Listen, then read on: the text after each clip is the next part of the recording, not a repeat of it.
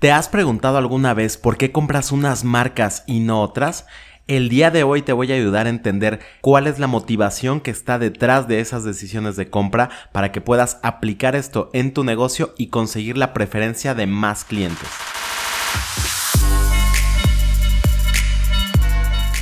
Bienvenido a Marketing en Caliente, un espacio donde todos los jueves voy a tener para ti una dosis de mercadotecnia explicada de forma simple para que tú puedas implementar y aplicar en tu negocio todo lo que estás a punto de escuchar.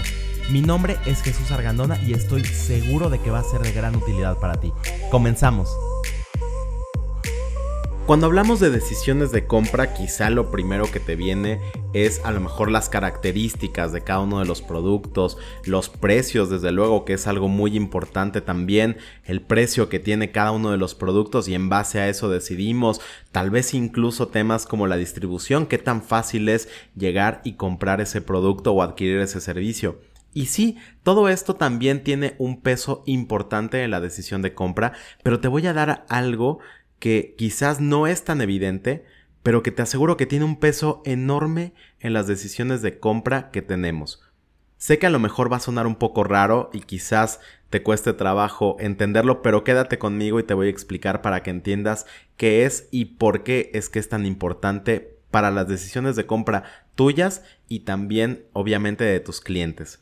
Y me refiero a la identidad. Y tú me vas a decir, ¿y qué tiene que ver mi identidad o la identidad de mis clientes con sus decisiones de compra? Pues te quiero decir que tiene todo que ver. Las personas normalmente expresamos nuestra identidad a través de nuestras compras. Compramos productos y servicios que van acorde con cómo nos estamos percibiendo a nosotros mismos. Si yo, por ejemplo, me considero una persona deportista, pues entonces voy a estar comprando accesorios de deporte, a lo mejor voy a estar pagando una suscripción a un club o a un gimnasio, quizás incluso voy a alimentarme de una manera mucho más sana, etcétera.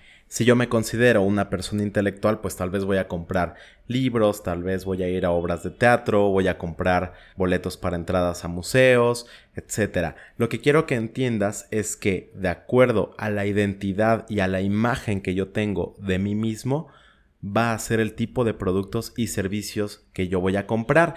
Ahora, ese tipo de servicios y de productos que yo voy a estar comprando van a ser evidencia para mí mismo de que efectivamente soy un tipo de persona deportista, soy un tipo de persona intelectual, etc.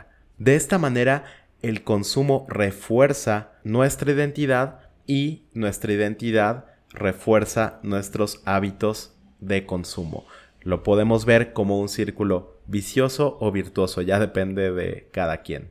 Ahora bien, ya dejamos claro que la identidad de tu cliente va a determinar el tipo de productos y servicios que va a preferir. Y tú me puedes decir, ¿y esto qué tiene que ver con aumentar mis ventas? Bueno, ahí te va la segunda parte de esto. Y es que tenemos que entender que la identidad de ese cliente va a estar marcando también sus motivaciones. Y esta es la parte central de este episodio. Entender las motivaciones de tu cliente te va a ayudar a venderle de una manera mucho más efectiva. Dos personas pueden comprar un mismo producto o un mismo servicio por motivaciones completamente diferentes. Por ejemplo, imagínate en un restaurante de comida saludable. Puede haber una persona que vaya a comer a ese restaurante porque le motiva verse mejor porque quiere bajar de peso y quiere tener una figura más estética. Al mismo restaurante puede ir a comer una persona que lo prefiere porque quiere tener una mejor salud y porque quiere vivir mucho más tiempo, quiere tener una vida longeva y saludable. Ahora, estas dos personas consumen el mismo producto, pero no lo hacen por el mismo motivo. Esto pasa no solamente con ese ejemplo, pasa en muchos, muchos productos y servicios que son comprados por diferentes razones. Y aquí lo importante es saber la gente que te está comprando y la gente que podría comprarte, ¿por qué razón lo haría? ¿Lo va a hacer porque quiere una apariencia más estética o lo va a hacer porque quiere una mejor salud. Entender esta diferencia, entender dónde está el potencial y por qué la gente actualmente te está comprando, te puede ayudar a generar muchas más ventas.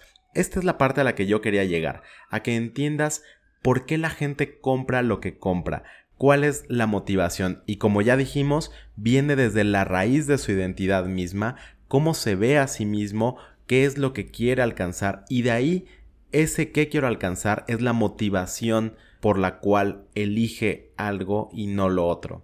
Hay una frase que a mí me gusta mucho, que es de Blair Warren, y dice, la gente hará lo que sea por aquellos que animen sus sueños, justifiquen sus fracasos, calmen sus miedos, confirmen sus sospechas y les ayuden a tirar piedras a sus enemigos.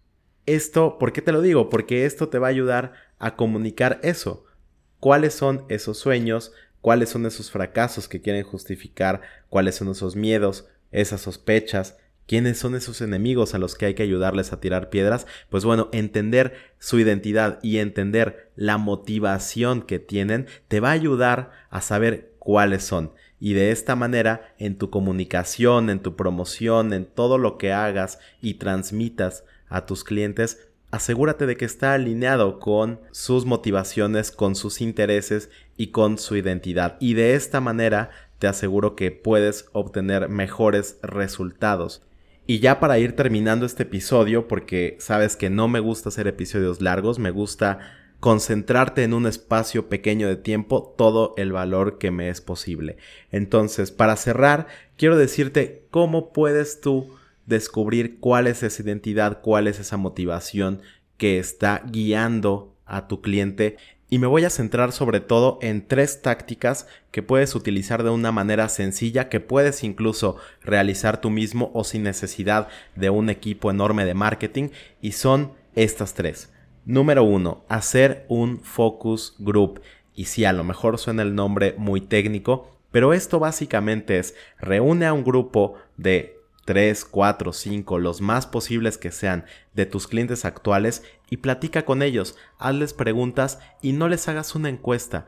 Trata de que te cuenten una historia, trata de que te cuenten quiénes son y cómo eso se relaciona con tu producto, por qué lo compran, qué es lo que les evoca, desde cuándo lo hacen y por qué empezaron a hacerlo, etcétera te podría hacer después y yo creo que después haré un episodio específico de cómo hacer un focus group, pero bueno, ese es el primero de los medios. El segundo es vive tú mismo la experiencia, es decir, si tú vendes un producto, vive la experiencia de uso, ponte en los zapatos del cliente y también eso te va a dar una idea de cómo puede estarse relacionando con tu producto o tu servicio, tu cliente y cuáles pueden ser esos problemas, esos miedos, ese sueño, esa aspiración que puede llegar a tener tu cliente.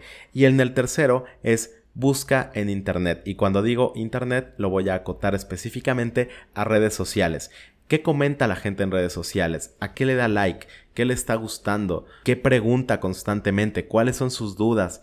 ¿De qué se quejan todo el tiempo en redes sociales? ¿Qué están comentando? ¿Qué no les está gustando?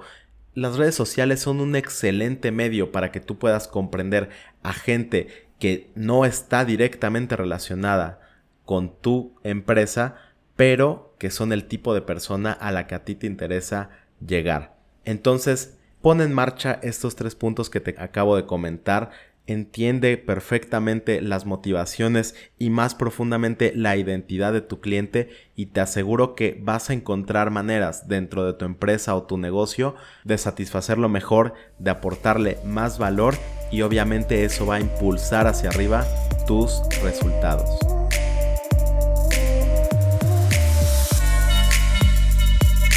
Muchísimas gracias por haber llegado hasta el final de este episodio. Espero que te haya gustado y si es así, me encantaría que me lo hicieras saber a través de cualquiera de mis redes sociales. Me puedes encontrar en todas como Jesús Argandona. Si tienes también alguna duda o alguna pregunta en la que te pueda ayudar, va a ser un gusto responderte.